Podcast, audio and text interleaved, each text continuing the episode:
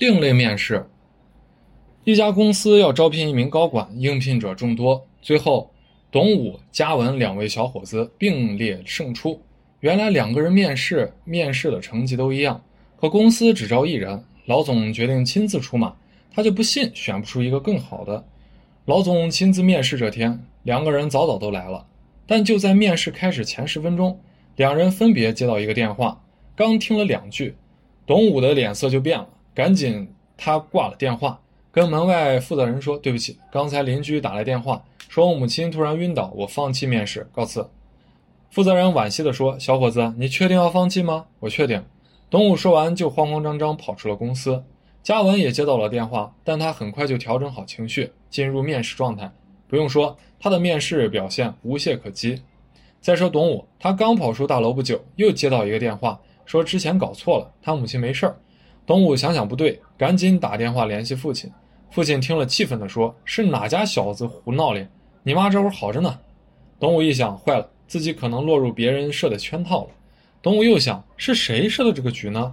当然是他放弃面试后的直接得胜者，是不是嘉文那小子？还有谁？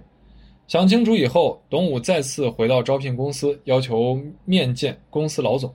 很快，一个助理说：“老总正等着你呢。”董武愣了愣，但一时也理不出头绪，就进了老总的办公室。老总见了他，客气地说：“年轻人，请坐。”董武刚坐稳，就迫不及待地想说话。老总立即打手势制止他，说：“年轻人，你是不是想说，在外面面试前有人冒充你的邻居，骗你说你妈晕倒了，才让你失去了这次面试机会？”董武不由自主地点了点头，刚想问对方是怎么知道这事儿的，就听老总继续说了下去：“你们俩都很优秀，可我们只能要一个人，甚至有人提议让你们抓阄，让命运来决定。可我不相信命运，只相信事在人为。”所以之前的那通电话是我临时出的一个面试题目，在这个过程中，导致你还有你的家人经历了一些不愉快，对此我深表歉意。若你需要什么补偿，可以尽管提嘛。董武很意外，踌躇地说：“我不需要什么补偿，只是想知道，你既然出这题，那您认为谁的得分高一些呢？说实话，你得分不低，可后来我还是觉得嘉文更胜你一筹，所以他被录取了。”那我能知道我差在哪里吗？也好给我以后的面试提供教训。老总叹道：“本来我以为在那种情况下走掉的那个更孝顺，甚至我有一箩筐的话用来讽刺留下那个面试者。可嘉文的回答让我非常意外，所以我最后录用了他。”老总说完，放了一段监控录像给董武看。画面上，嘉文接起电话和对方说了几句，就把手机拿开，看了一眼屏幕。应该是对方挂了电话，从录像画面上能看出嘉文很淡定。接着他主动打了个电话。看到这儿，董武一头雾水，思量着问：“这说明什么？”你接着看啊！